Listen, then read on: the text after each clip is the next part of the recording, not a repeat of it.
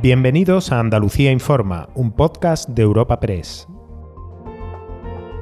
Hoy es 5 de enero y estas son algunas de las informaciones más destacadas en nuestra agencia.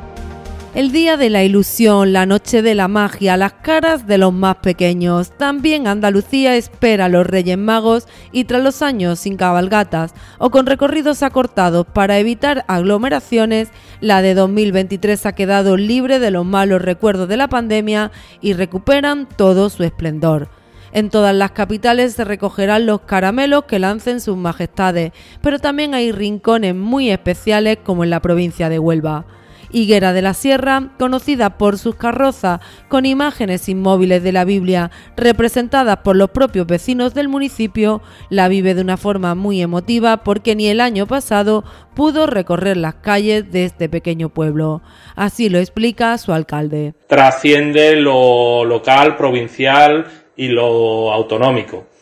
Eh, este año, como digo, es un año muy especial, hay una ilusión muy grande, en el pueblo se vive y se siente eh, esta ocasión tan especial de volver a, disfrutar y a salir por, por nuestras calles de la, nuestra principal seña de identidad, además, pues bueno, eh, hay una serie de elementos que también ayudan a que este aroma especial, pues, esa ilusión, pues, pues, sea grande y la llegada de los Reyes supone el último fin de semana de Navidades. La Dirección General de Tráfico espera más de 900.000 desplazamientos por carreteras andaluzas en esta última fase de la operación especial.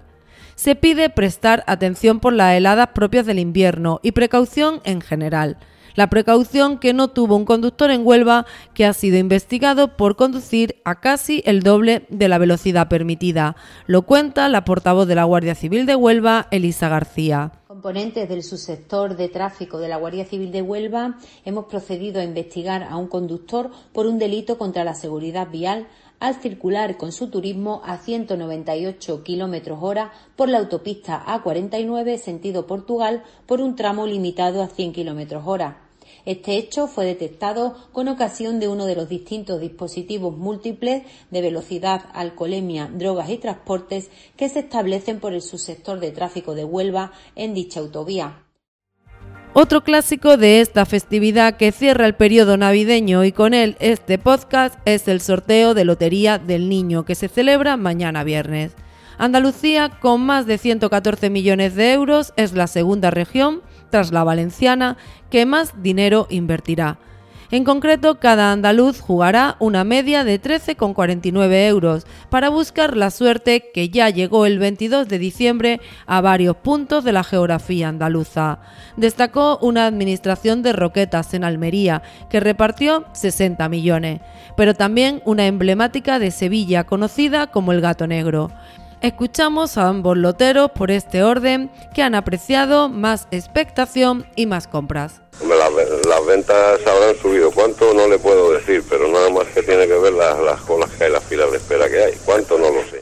Hemos seguido teniendo unas colas larguísimas, nos ha seguido visitando muchísima gente y bueno, pues como en el sorteo de Navidad pidiéndonos terminaciones como nuestro 13, el 5, el 7, incluso mucha gente animándose con la terminación en cero, ya que como el gordo de Navidad ha salido con esa terminación y normalmente no lo quiere nadie, a ver si con el niño se repite.